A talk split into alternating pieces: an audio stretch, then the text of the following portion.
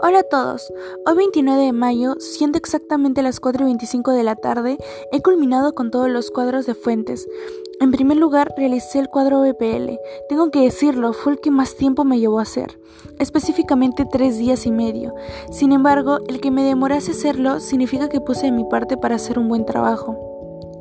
En este cuadro vimos el origen, propósito, contenido, valor y limitación de las fuentes.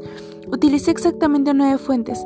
A pesar de que no fue la cantidad de referencias que quería en un momento, pienso ahora que fueron las necesarias.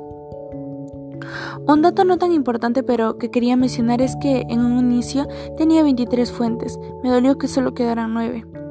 Bueno, siguiendo con el tema, luego de este cuadro hice el cuadro de fuentes relevantes y ubiqué la información que utilizaría.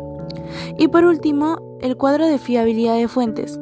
En sí, en este cuadro, al ya tener las características y datos de cada fuente, solo marqué las opciones propuestas y estas fueron eh, autor, origen, objetividad, calidad, cantidad y el total. Bueno, pienso que en estos trabajos he desarrollado la habilidad de autogestión y pensamiento crítico, ya que he tenido una buena elección de, los de las previas fuentes en investigación.